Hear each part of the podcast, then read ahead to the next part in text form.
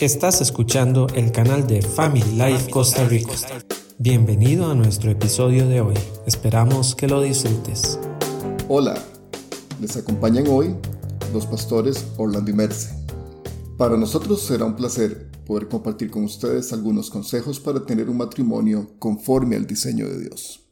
Así es, este tema, haz que tu parte funcione, nos lleva a mostrar que somos responsables del buen funcionamiento de nuestro matrimonio. ¿Cuál es el objetivo? Bueno, es rescatar el valor del matrimonio en este y en todos los tiempos y dejarles una bendición a las futuras generaciones, ya que vivimos en una época de la historia de la humanidad en la que vemos a simple vista un grave deterioro en las familias, los matrimonios se rompen con extrema facilidad, las crisis que enfrentamos es que de cada dos parejas prácticamente una y media se divorcia. Muchas familias son desintegradas y sufren todas las consecuencias espirituales y emocionales y económicas.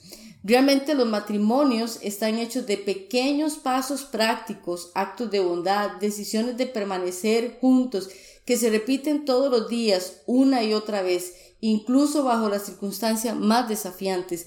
Pero a pesar de estas decisiones, nos enfrentamos siempre a esta crisis del divorcio y nuestro país registra un alto índice de divorcios y de matrimonios en rupturas.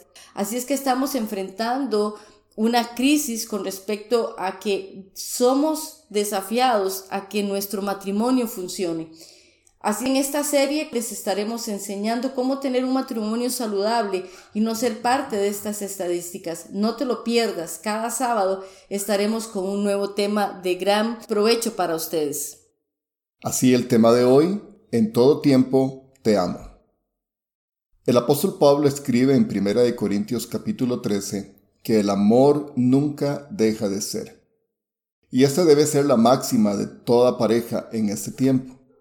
La verdad es que llegamos comúnmente al altar haciendo votos que muchas veces no estamos equipados para cumplirlos.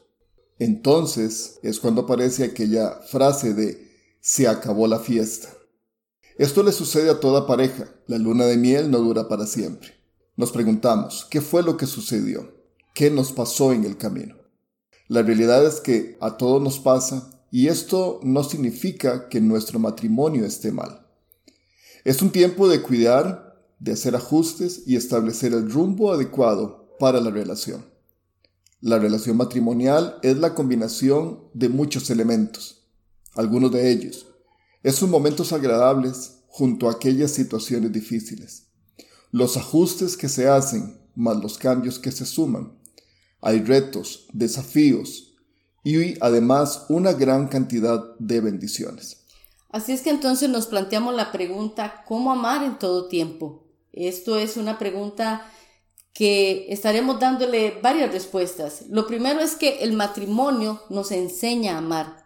Realmente no es que solamente nos casamos enamorados y vivimos felices para siempre, como lo hemos mencionado, sino que el matrimonio nos va a enseñar a amar. El matrimonio requiere entonces de un compromiso radical de amar a nuestra pareja tal y como es, mientras anhelamos que llegue a ser algo de lo que todavía no es. Esto suena como contradictorio, pero realmente nosotros nos casamos enamorados de una persona.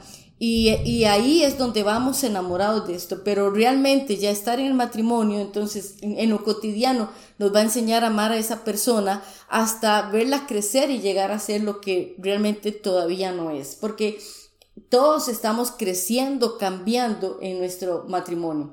El matrimonio está diseñado para enseñarnos a amar. ¿Qué vamos a amar? Vamos a amar lo que es diferente.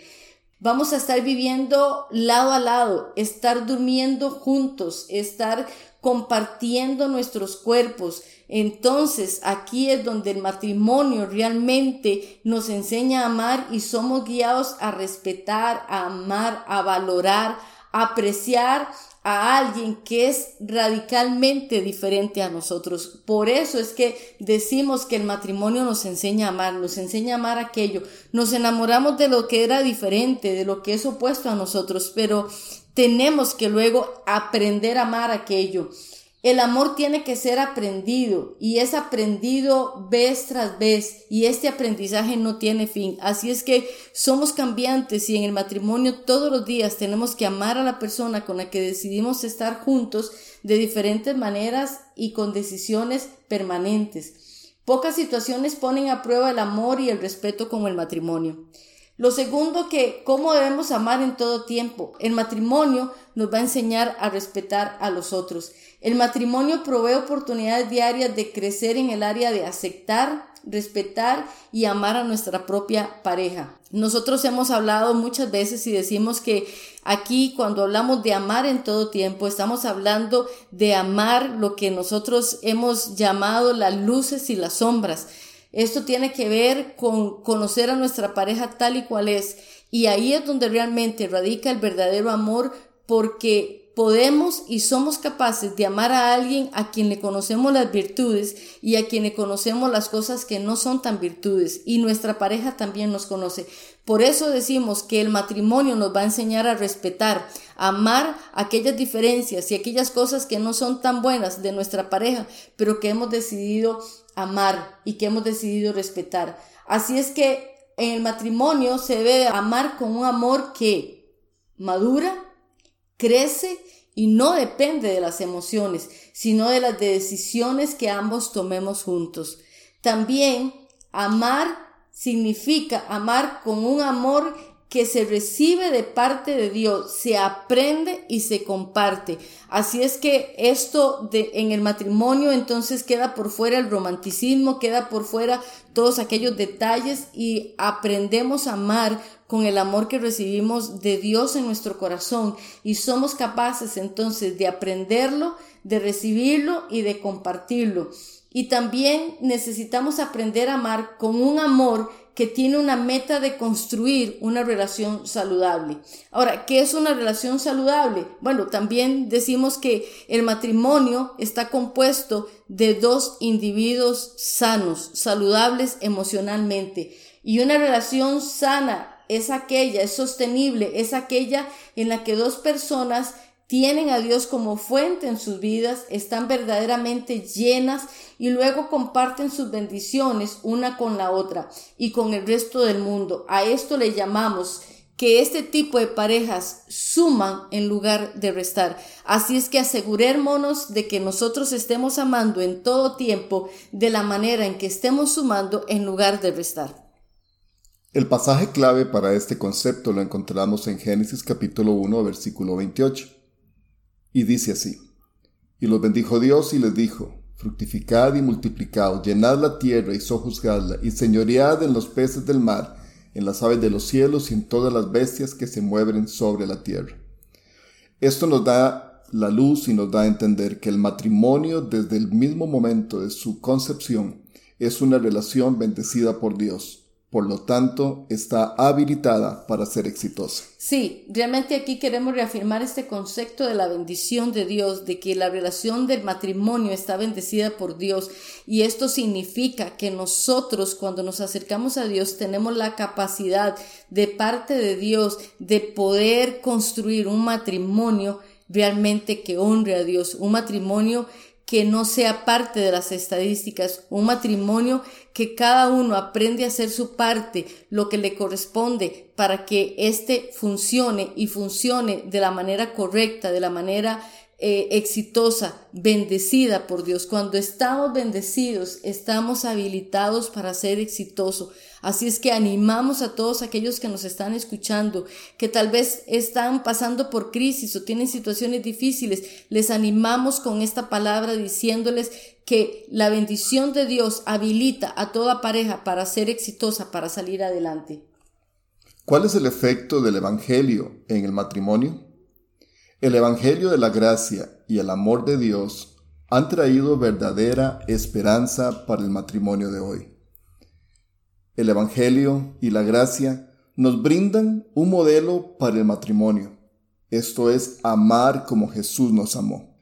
Cuando leemos en Génesis capítulo 2 que Dios bendijo y que el hombre fue capaz de entender que aquella mujer entregada era hueso de sus huesos y carne de su carne, pudo expresar aquella máxima de que dejaría el hombre a su padre y a su madre y se uniría a su mujer y serían una sola carne. Este concepto sufrió una violenta ruptura, pero Jesús se encargó de anunciar la redención de ese concepto cuando, hablando sobre el divorcio, dio un énfasis especial a este pasaje. Y más adelante es el apóstol Pablo en Efesios capítulo 5, donde vuelve una vez más a comparar la relación de Cristo y la iglesia a la relación matrimonial, dando a entender así esta serie de pasajes que este recurso, esta institución creada por Dios al inicio de los tiempos, había sido redimida también en la cruz del Calvario. Tenemos también recursos espirituales a través del Evangelio y de la gracia. Tenemos la gracia misma de Dios. Esta gracia nos habilita a poder ser nosotros mejores esposos, mejores cónyuges. Tenemos la palabra. La palabra nos da a nosotros los principios sobre los cuales hemos de construir aquella relación que empezamos hace algún tiempo. Y tenemos la ayuda del Espíritu Santo. Él, como ayudador, nos hará entender la verdad de Dios para poder vivir la vida en pareja que Dios ha querido para nosotros. Así que necesitamos, por sobre todas las cosas, la entrada de lo sobrenatural, y esto es la cruz del Evangelio. Lo que la cruz le prometió al matrimonio es un nuevo comienzo. Sanidad trae poder y perdón. Teniendo esta, este mensaje de, del poder del Evangelio, del efecto del Evangelio, de la gracia de Jesucristo en nuestras vidas, tenemos la esperanza entonces de poder mantener un matrimonio para toda la vida hasta que la muerte nos separe. Queremos hacer una oración que nos lleve a, a poder reflexionar y estar agradecidos con Dios por nuestro matrimonio. Señor, por favor ayúdanos a tener el carácter de Cristo en nuestra vida personal para desarrollar la capacidad de amar, de perdonar y volver a empezar cada día de nuevo, con la determinación de que nuestro matrimonio sea permanente, a prueba de divorcio, por el bien nuestro y por el de nuestros hijos, por los que ya tenemos o por los que están por venir, Queremos un mejor futuro para ellos y un lugar seguro donde crecer. Que tu gracia sea sobre este matrimonio. Trae sobre nuestras vidas la capacidad de restaurar las cosas y experimentar la reconciliación y la salvación de nuestra propia vida y matrimonio en el nombre de Jesús. Amén. Esta es la decisión de cada día, que nuestro matrimonio sea como un sello en nuestro corazón. Recordemos y tengamos siempre presente que el matrimonio, según el diseño de Dios, sí, funciona. Gracias por escuchar este episodio. Si fue útil para tu vida, tenemos más recursos disponibles en todas nuestras redes sociales. Búscanos en Facebook e Instagram o puedes encontrarnos en YouTube o Spotify como Family Life Costa Rica.